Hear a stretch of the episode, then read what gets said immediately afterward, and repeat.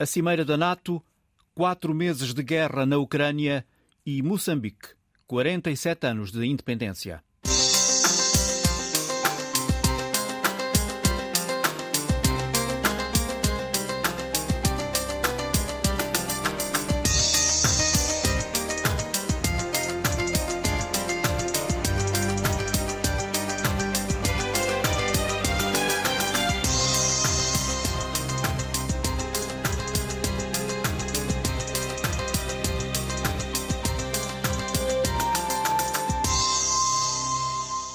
Um mal-entendido entre Turquia, Finlândia e Suécia que importa clarificar.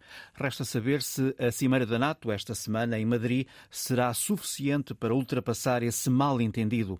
É desta forma que o representante permanente de Portugal junto da NATO, o embaixador Pedro Costa Pereira, comenta o bloqueio de Ankara à entrada da Finlândia e da Suécia na NATO bloqueio que o governo turco não pondera levantar, pelo menos a tempo do início da cimeira. Entrevistado por Andréa Neves, correspondente da Antena 1 em Bruxelas, o embaixador Pedro Costa Pereira sublinha algumas decisões a tomar, as ameaças e a nova realidade geopolítica e a aprovação de um novo Conselho Estratégico. A importância de mudar o Conselho Estratégico agora deve-se à alteração radical da, da conjuntura internacional. a NATO sempre se ajustou em função das circunstâncias e aquilo que se sentiu na NATO em 2019 é que era necessário proceder à atualização da sua estratégia militar e houve um processo de reflexão que foi levado a cabo sobre como melhor ajustar a NATO à evolução uh, da conjuntura internacional. E entendeu-se na altura que antes de entrar na renovação do conceito estratégico era melhor clarificar aquilo que se devia fazer no contexto da NATO. E assim o processo decorreu de uma forma tal em que clarificou-se um conjunto de pontos que eram uh, absolutamente essenciais para que se pudesse procurar definir aquilo que são os principais desafios com os quais a Aliança Atlântica se confronta, quais é que são os meios necessários para lhes poder fazer face, no fundo, pôr uma aliança capaz de fazer face aos desafios uh, à medida das suas ambições. E depois uh, aconteceu o que aconteceu este ano, com a invasão da Ucrânia pela Rússia, e tudo isto, evidentemente, que complicou as coisas. Complicou as coisas e obrigou a que tudo fosse também uh, ajustado a estas novas circunstâncias. E estamos neste momento na fase final dessa negociação, ou seja, o conceito estratégico ainda não está aprovado, está quase finalizado. Esperamos que tenhamos um novo conceito estratégico que irá substituir aquele que é conhecido como o conceito eh, estratégico de Lisboa e passaremos a ter o conceito estratégico de Madrid. A NATO está assim a preparar-se para as novas ameaças dos novos tempos, como por exemplo as ameaças híbridas? Sem dúvida. Quando uh, eu aqui cheguei em 2019, uh, se eu falasse com colegas meus que já cá estavam uh, há quatro ou cinco anos, e lhes perguntasse qual era o papel da dimensão uh, das ameaças híbridas para a vida da Aliança, eles uh, responderiam que provavelmente nenhum. A dimensão uh, cibernética, a cibersegurança, as ameaças híbridas, tudo o que tem a ver com as tecnologias emergentes e disruptivas, tudo isso são elementos novos na vida da Aliança e apareceram com uma rapidez fulgurante durante a última década. Hoje, elas fazem parte integral daquilo que é a ponderação no seio da Aliança sobre aquilo que são as ameaças à Aliança.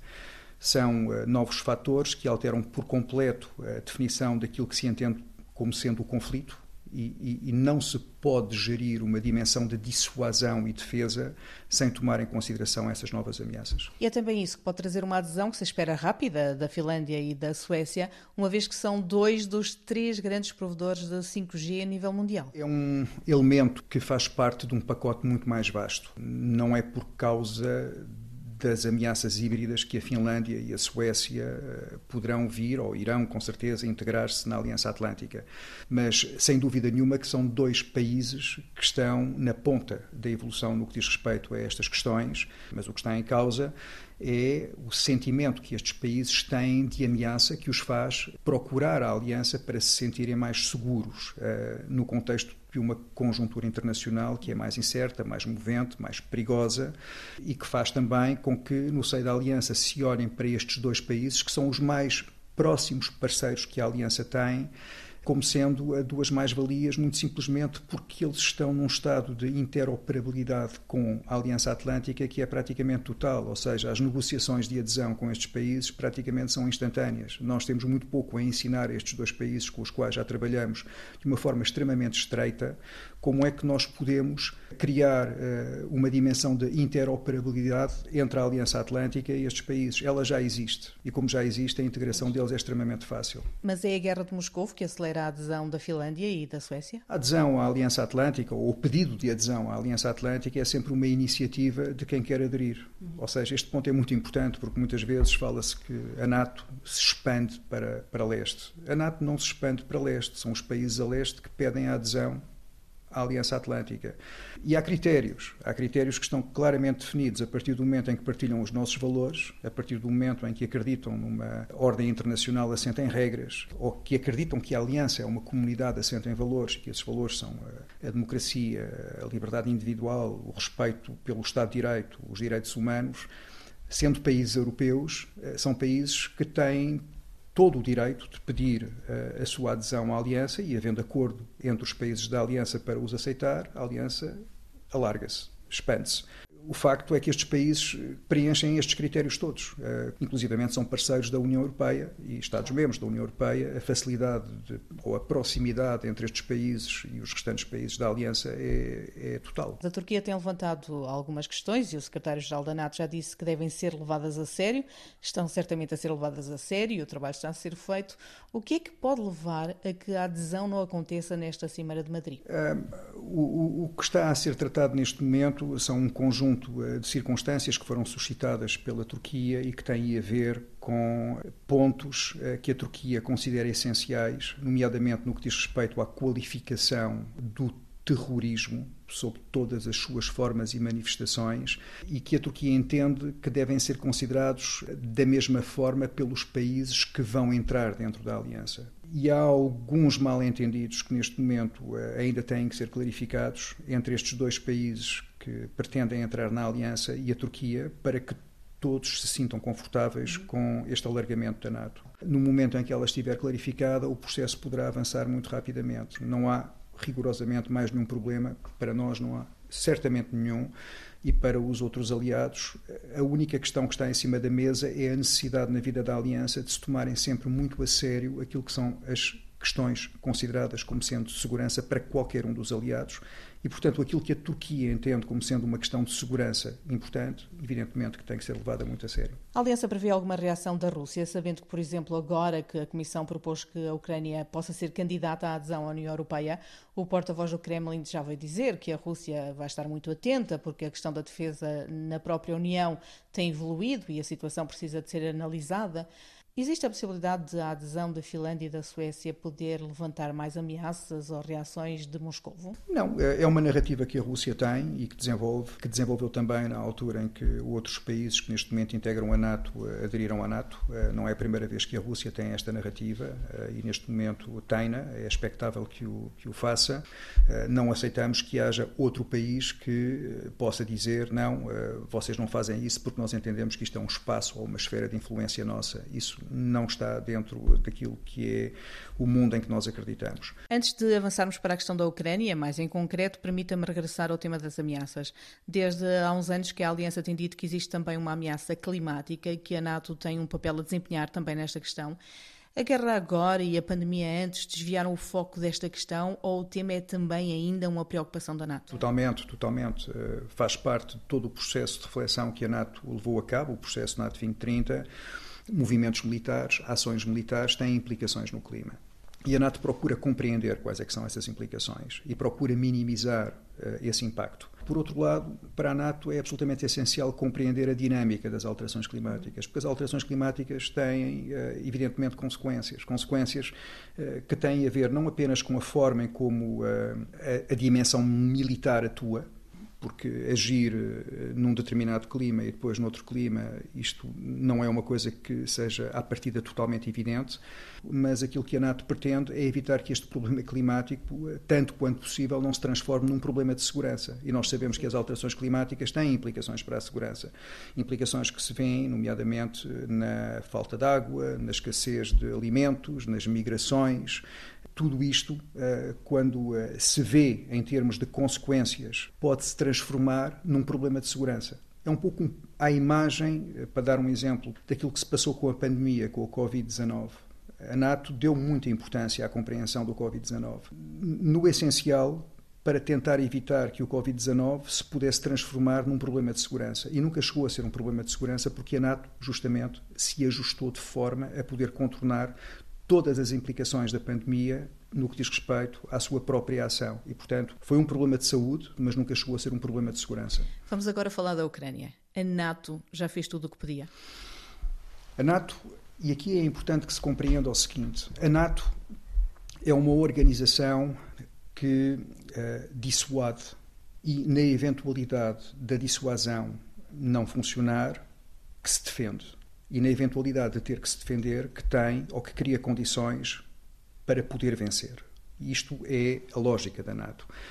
É uma associação de países uh, que se junta e que cria todas as condições para promover a dissuasão, portanto, para impor a qualquer entidade externa que promova uma ameaça contra as populações ou contra os territórios da Aliança, um custo que seja superior às vantagens. E foi isto mesmo que a NATO fez.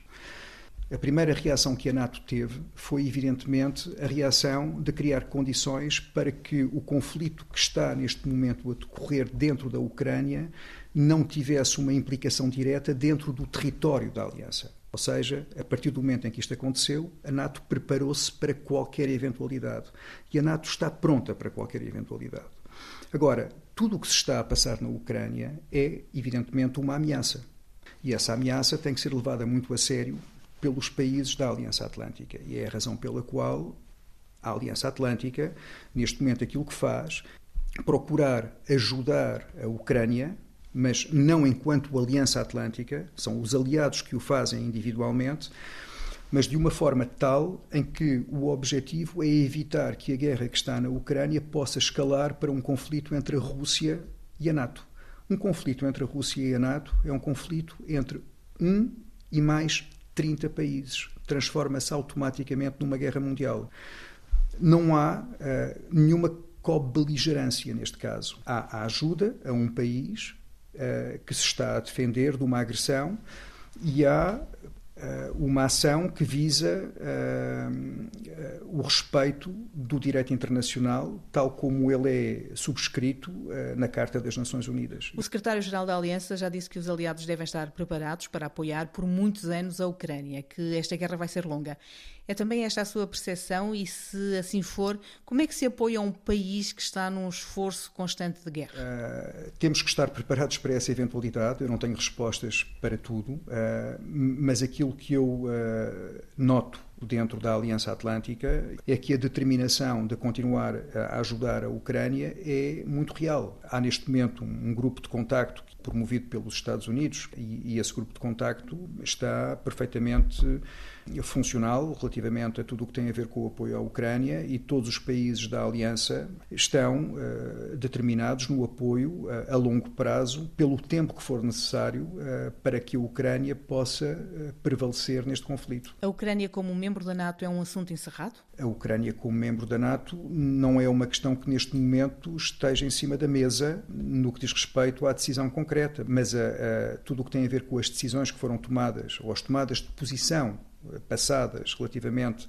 à adesão dos países que estavam uh, na qualidade de aspirantes, uh, elas eh, foram sendo reafirmadas e continuam a ser reafirmadas, e eu acredito que continuem a ser reafirmadas na Cimeira de Madrid. Mas a presença de Volodymyr Zelensky na Cimeira de Madrid, que pode até ser uma presença habitual, Pode ser uma outra forma de criar falsas expectativas à Ucrânia ou esta questão está muito bem esclarecida com Kiev? Não é uma questão de falsas expectativas. A adesão de qualquer país que decida uh, apresentar a sua candidatura à Aliança Atlântica depende do consentimento dos aliados. Havendo o um acordo entre os 30 aliados para a adesão da Ucrânia ou de qualquer outro país, a adesão concretiza-se E, portanto, isto é uma questão que está em cima da mesa, não saiu de cima da mesa. Os aliados têm reconfirmado aquilo que foram as tomadas de posição passadas relativamente à política de porta aberta, à open door. Outra questão é uma adesão agora. Isso, neste momento, não, não está em cima da mesa. Não se fala em adesão da Ucrânia, neste momento, à Aliança Atlântica, porque para isso era necessário que se entrasse dentro do processo negocial, e essa parte não está em cima da mesa. A perspectiva nunca saiu. Pedro Costa Pereira, representante permanente de Portugal junto da NATO. A Antena 1 vai acompanhar a Cimeira de Madrid em permanência com a enviada Andréa Neves. Kaliningrado, território russo banhado pelo Báltico e cercado por dois Estados-membros da União Europeia, a Polónia e a Lituânia. Mantém-se o bloqueio ferroviário lituano a alguns produtos enviados da Rússia para o enclave e a Rússia não gostou e já disse que vai responder.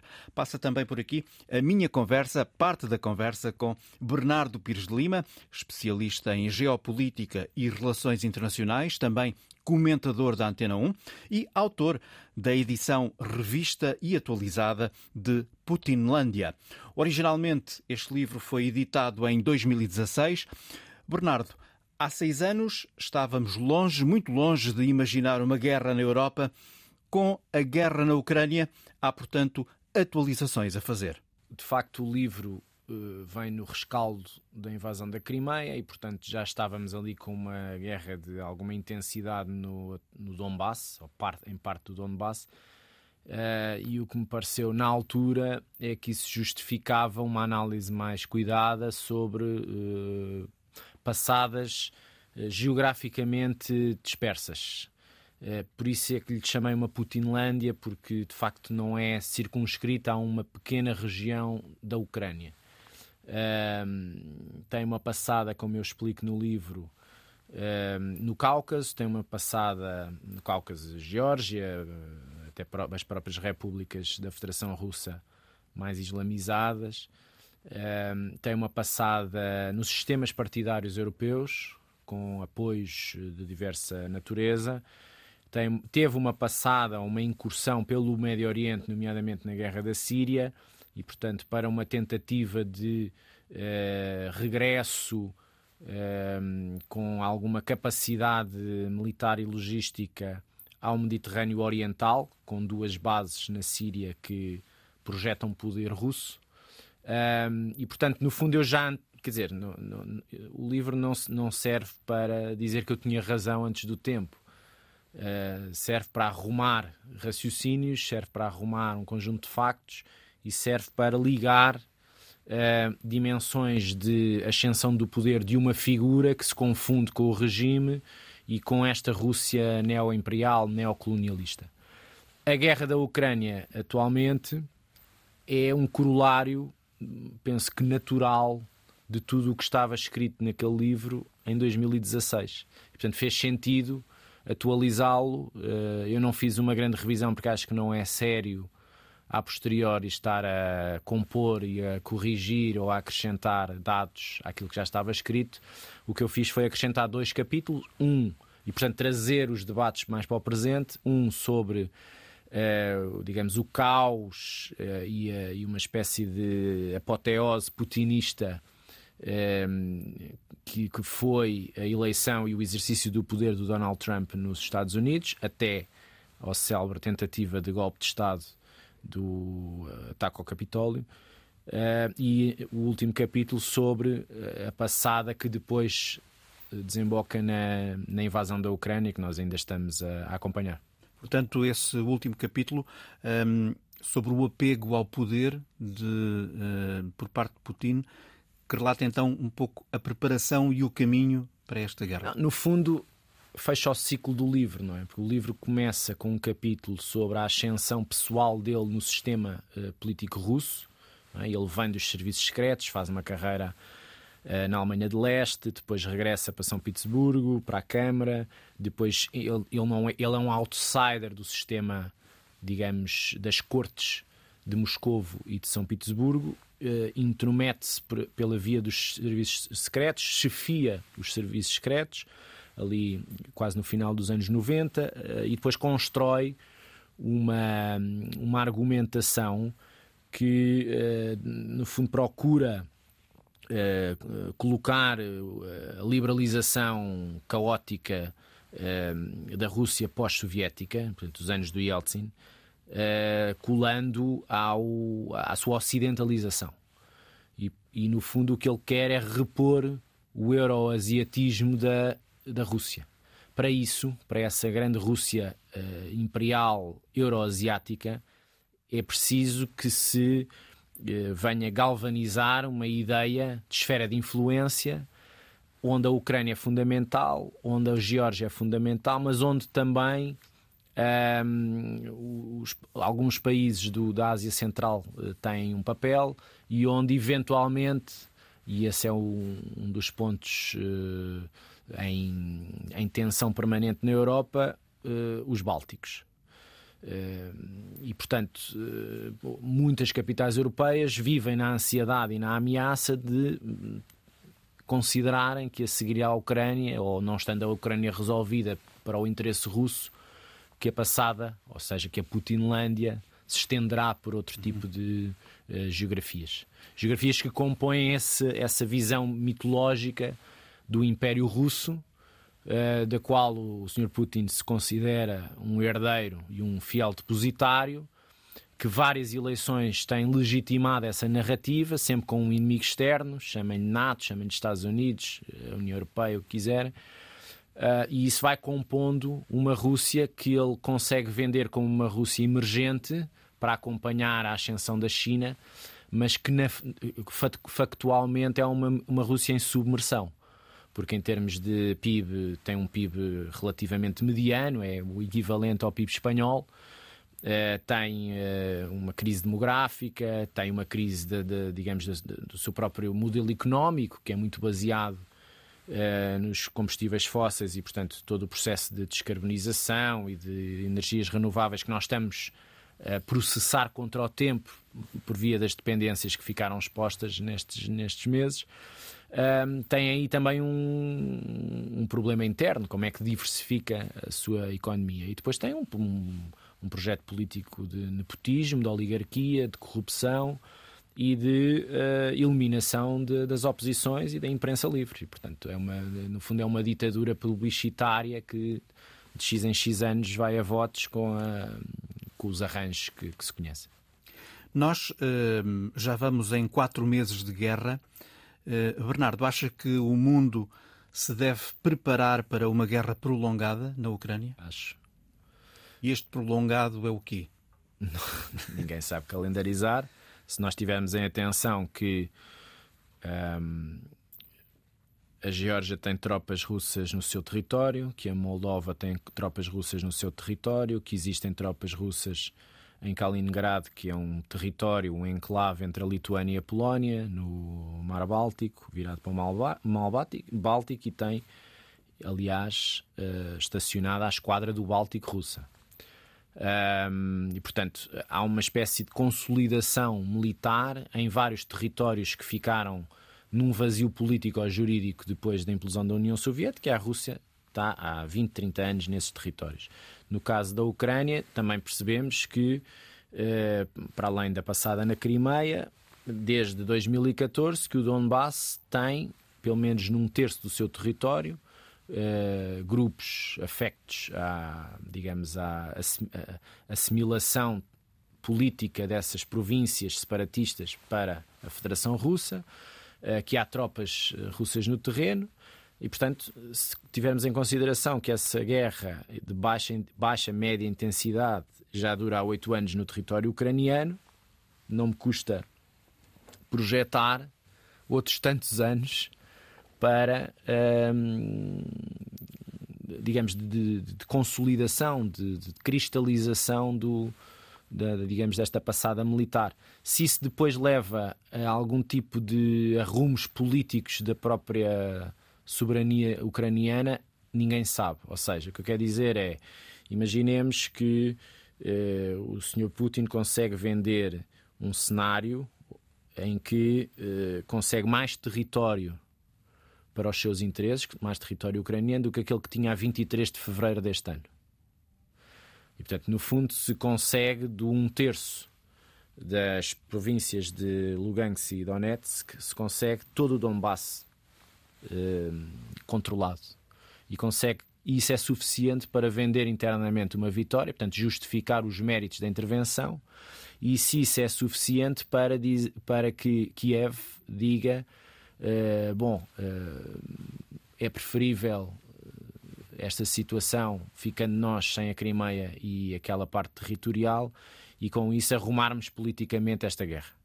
Eu acho que Zelensky não está minimamente virado para este cenário, portanto é um tudo ou nada. Uh, para isso precisa de material no terreno e precisa de usar convenientemente de forma a ir empurrando as tropas russas para o território russo. Portanto, isto pode demorar muito tempo. Estas, há... Eu acho que nós vivemos no impasse. Mas há aqui uma, há aqui uma questão importante que decorre do prolongamento da sim, guerra, que tem que ver com a fadiga da própria Absolutamente. guerra. Absolutamente. Há, há, há pelo menos dois ou três efeitos não é? que nós vivemos atualmente. O que eu digo é que, eh, para responder à pergunta, uh, não é só calendarizar, é nós prepararmos para uma espécie de status quo permanente de alta de preços em muitas matérias-primas e energia durante mais tempo do que aquilo que estávamos a prever. Quando digo mais tempo, digo uh, pelo menos dois anos, uh, com uma, uma, uma, estabilização dos preços em alta. E, portanto, todas as economias, todas as, as sociedades têm que uh, atuar e, e, e, fazer as suas contas com base nesse, nesse cenário. O outro tem a ver com os bloqueios. É? Os bloqueios alimentares, os bloqueios as consequências desses bloqueios, os bloqueios uh, energéticos a existirem, como é que isso depois uh, tem efeitos bumerangues ou tem uma, uma, uma, espécie de universalização da guerra, não é? Dos efeitos da guerra, nomeadamente para o Médio Oriente, no caso alimentar, e Norte da África, muito dependentes do trigo uh, ucraniano. E o, o, o, terceiro ponto tem a ver com a gestão política da, desse processo de média e longa duração. Ou seja, quem é que são os, os atores com capacidade para fazer regressar o processo à política uhum. e à diplomacia. E isso talvez seja o mais difícil de descortinar. Um, ehm, porque individualmente eh, as tentativas todas saíram frustradas, seja de, do, Mas à partida, não está a haver, do, do... à partida não está a haver um enfraquecimento do apoio do Ocidente à Ucrânia, por exemplo, a nível militar? não. O que eu digo, é, o que digo é que, do ponto de vista da fadiga das opiniões públicas, claro, é inevitável que os ciclos mediáticos uh, arranjem outra temática. E em vez de a Ucrânia abrir constantemente os noticiários, que passe para segundo, terceiro plano. Uh, isso passou-se imediatamente a seguir a 2014, com a anexação da Crimeia e toda aquela problemática do, da revolução do, de Maidan. Ao longo dos anos deixámos de, de, dar atenção, o mesmo com o Afeganistão, deixámos de dar atenção até que de repente, em agosto do ano passado, descobrimos uma, um conjunto de novos especialistas em Afeganistão uh, que há 10 anos, 15 anos não desocupava grande atenção. Mas, sim, isso é o curso natural da, da política internacional, de uma forma geral. Portanto, isso leva a menos pressão sobre os governos, porque também deixa de ser mais mediático, portanto, as pessoas estão mais uh, sem uma componente emocional associada. Talvez.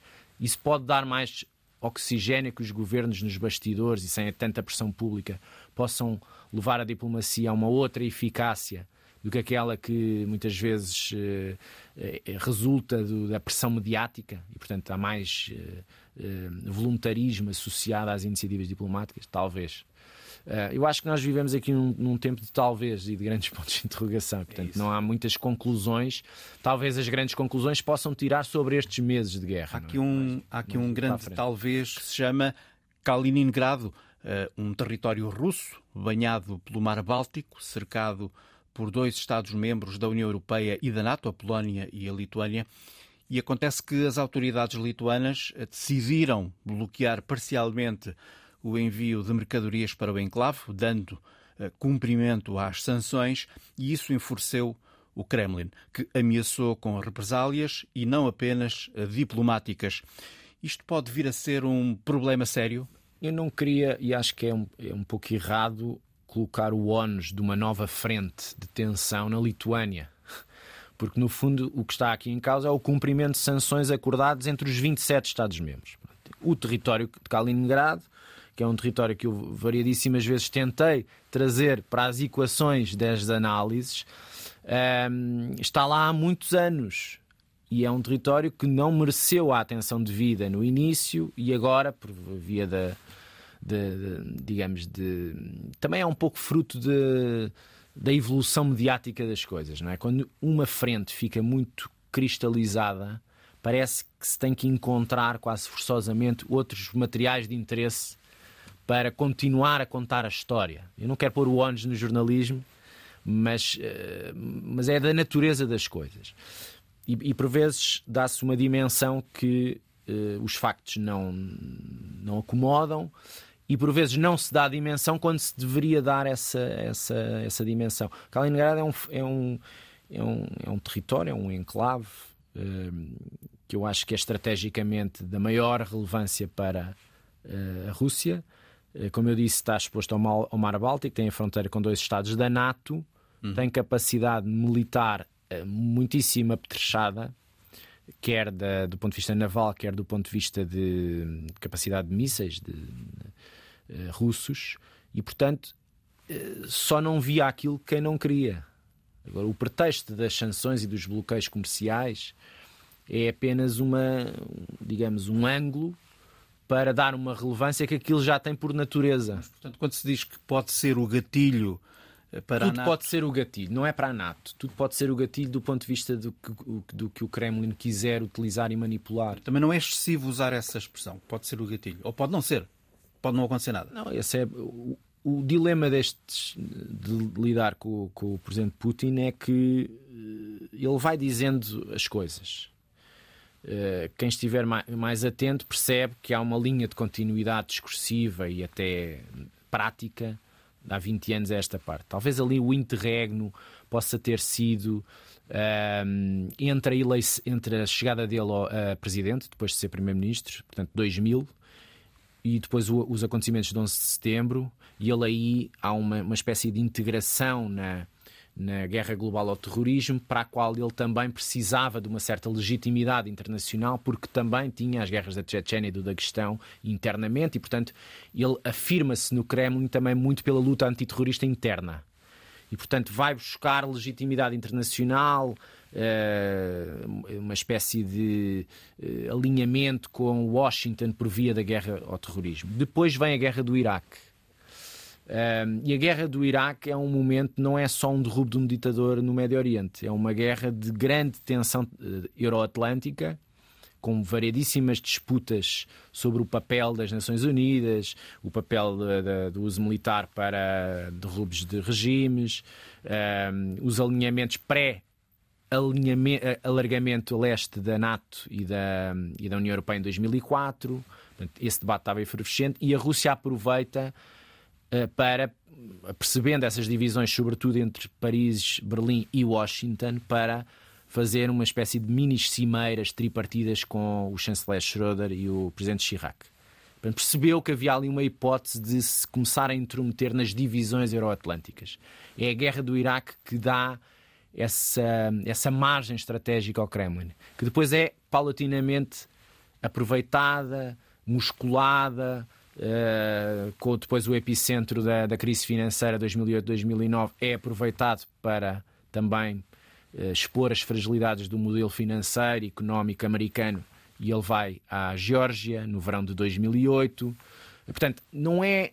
Se nós olharmos para todo este enquadramento, é, é perfeitamente linear e coerente as coisas que, que foram ditas e que foram feitas. Uhum. Uh, portanto, não é para mim no, a, surpre, a surpreendente que nós estejamos a atravessar o que estamos a atravessar. Bernardo Pires Lima.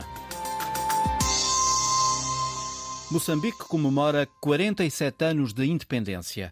Há ainda para conquistar a paz duradoura e muito caminho a fazer para debelar a pobreza e as desigualdades. Mas dentro de alguns dias, no centro de Moçambique, a vida de mais de mil crianças do InShop vai mudar. Vão ter uma escola nova. A reportagem é da enviada da RDP África, Paula Borges. Não se bata à porta para entrar na aula que já começou na escola primária completa no InShop. Arminda José Michone, essa é a turma da quarta classe, turma A. E não se bata à porta, porque simplesmente ela não existe. Como não existem paredes, como não existem janelas, como só existem a professora, os alunos, um quadro velhinho e uma árvore que filtra o sol nesta manhã que está radiosa. Não há carteiras também e para muitos dos alunos não há sequer onde sentar-se. Estão no chão arenoso. Alguns trazem algum banquinho, outros não. Mas mesmo assim nós damos aulas. Mas vai ser muito melhor quando puderem dar aulas ali dentro das, das salas mesmo. Sim, sim, vai ser mais melhor. Quando entramos na sala de aulas, terão carteira, o quadro também.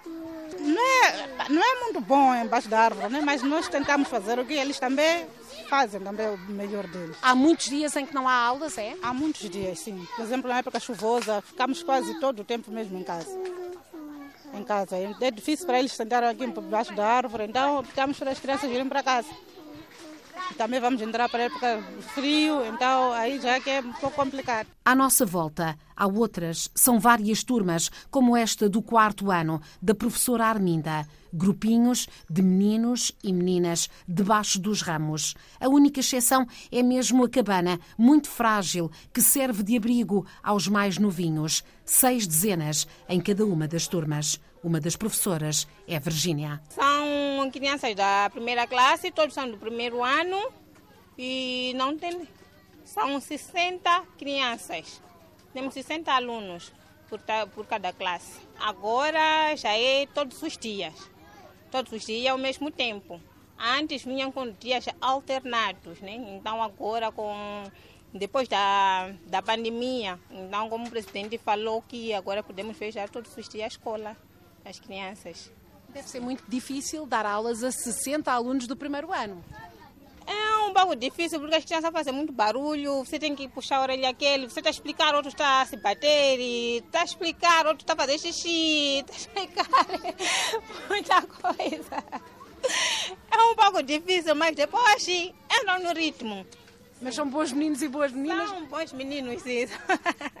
são bons meninos, são, são, são, são. É divertido estar com primeira classe, se rir, fazer muita coisa, piadas que eles fazem. Chega, a senhora professora, você está a explicar, quero fazer xixi, tem que ir. Não, professora, estou com fome ir para casa. Aguenta um pouco, não intervalo maior vai lanchar, não sei o quê. Esta cabana, onde a professora Virgínia ensina as primeiras letras, é mesmo ao lado das novas salas, já quase, quase prontas, onde as crianças terão, muito em breve, o espaço que sempre deviam ter tido. E como os colegas, Virgínia está muito feliz. Ai, muita emoção, quase muita. Houve muitas mudanças, né? É um pouco difícil estar aqui, mas com as novas salas vai ser já um pouco normal, né? Até que não vai ser normal, vai ser melhor. Ficam assim, as crianças vêm limpos, depois saem sujos, não temos chão, não temos carteiras, nem nada. Então, quando vai sala, vai estar tudo bem. Sim. As crianças mereciam isto, não é? Sim, sim, sim. sim, sim, sim, sim. As crianças gostam, sim. Arminda concorda plenamente. Sim, vai ser mais melhor. Quando entramos na sala de aulas, teremos carteira, o quadro também. E vai ser bom. É um enorme antes e depois, diz entusiasmado o diretor Emílio Fazenda. É, estamos nessa escola desde 2017, 2014, porque a escola é uma sala anexa, passou para independente. Não tinha uma, uma estrutura como essa, mas agora já temos. É, para nós é, é uma benção. Agradecemos o projeto que nós fizemos, juntamente com o Serviço Digital e a Direção Provincial de Educação. Ao todo, quantas crianças estudam aqui? É, aqui temos 846 alunos que nós temos aqui, a nível da escola. Temos eh, sistema de dois turnos, de manhã e à tarde. É, temos aquela barraca onde entra duas turmas de manhã, duas turmas à tarde. E o maior número de alunos estão debaixo das árvores. E com este projeto e com essas salas que nós recebemos, é, os, todos os alunos vão conseguir entrar na sala de aulas. É uma grande mudança para a nossa escola 3 de Vera. Já temos casa de banho, temos casa de banho feminino, masculino. É, não tínhamos casa de banho, era, era casa de banho precária, mas já temos casa de banho contigna mesmo, que garante aos nossos alunos que estejam num bom sítio para fazer a sua necessidade menor ou maior. E têm acesso à água? Vão ter água? Têm... Como é que fazem isso? É, água vamos ter, vamos criar condições para nós termos água. Chegamos e estamos na escola EPC 3 de Fevereiro com Dinis Chembena. Ele é o gestor de projetos da organização não governamental portuguesa OICOS, que garante, no terreno, a construção de escolas como esta. Escolas que são firmes, que vão permanecer firmes perante as tormentas. E este dia é já o futuro, explica o sociólogo. Quando a gente vê o, resultado final, parece uma escola convencional, mas uh, as paredes, por exemplo, foram feitas de madeira, que é uma madeira localmente disponível. Uh, o enchimento das paredes foi feito por blocos uh, queimados, que a comunidade faz uh, esses blocos aqui localmente. Então, o que nós trabalhamos é pegar esses materiais, melhorar esses materiais e depois, claramente, em termos de técnica e processos construtivos, aprimorar alguns, alguns aspectos. Então, são aspectos basicamente ligados mais à resiliência, o teto, e, enfim, são, são coisas basicamente uh, importantes e que, e que, estão ao alcance, acima de tudo, estão ao alcance da, da, da, da, da comunidade. Obedecendo essas pequenas técnicas, esses pequenos critérios, podemos ter escolas, podemos ter casas e outras infraestruturas uh, públicas e privadas melhoradas. Dinis Chembena, o diretor de projetos da OICOS, neste projeto de escolas resilientes, com provas já dadas, por exemplo, numa das escolas de Nampula, que já resistiu a dois ciclones. Dinis Chembena, que representa representa, como dissemos, a OICOS, que está neste projeto financiado pela Unicef com assistência da UN Habitat, aqui representada por Ailton Sakur, engenheiro de formação. Tinha como um dos principais papéis garantir que a escola fosse construída dentro dos parâmetros da resiliência. É, e eh, correu bem com estas técnicas eh, também adaptadas àquilo que existe aqui na comunidade? Sim, sim, graças a Deus correu bem e teve uma boa participação da comunidade. É uma técnica que a comunidade pode aproveitar e replicar arredores para que as suas infraestruturas também sejam resilientes. Hoje o que é que acontece? É uma entrega que não é ainda definitiva, não é? Pode explicar-nos? Sim, hoje o que vai acontecer é uma vistoria.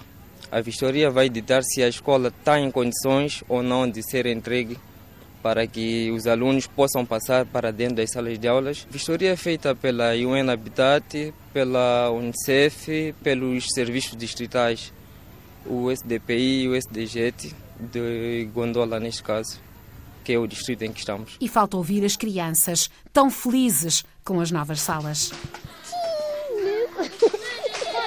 estudar aqui, não vai para a sala de aula? Sim. Então, não gostou?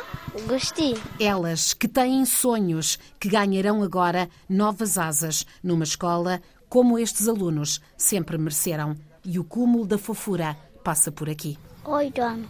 Oito anos. E gostas de andar na escola? Gosto. E o que é que tu gostavas de ser quando fosses grande? Eu ainda não sei. E tu não queres falar? Pode ser? Queres? Então vá, diz lá. Já vou às meninas, diz lá. Então estamos aqui, qual é a tua disciplina preferida? Matemática, português, ciências sociais, ciências naturais. É, gostas tudo. Olha, e como é que te chamas e, e o que é que gostavas de, de fazer um dia? Vicente Júnior. E o que é que queres ser quando fores crescido? Jornalista. Queres ser jornalista? Sim. E porquê? E porquê queres ser jornalista? E quer ser também um televisor. Ficaremos à espera de ver o Vicente, Vicente Júnior, um dia jornalista na televisão. A reportagem de Paula Borges, enviada da RDP África a Moçambique, no momento em que o país comemora 47 anos de independência. Visão Global regressa no domingo. Apoio técnico de Diogo Axel. Boa tarde.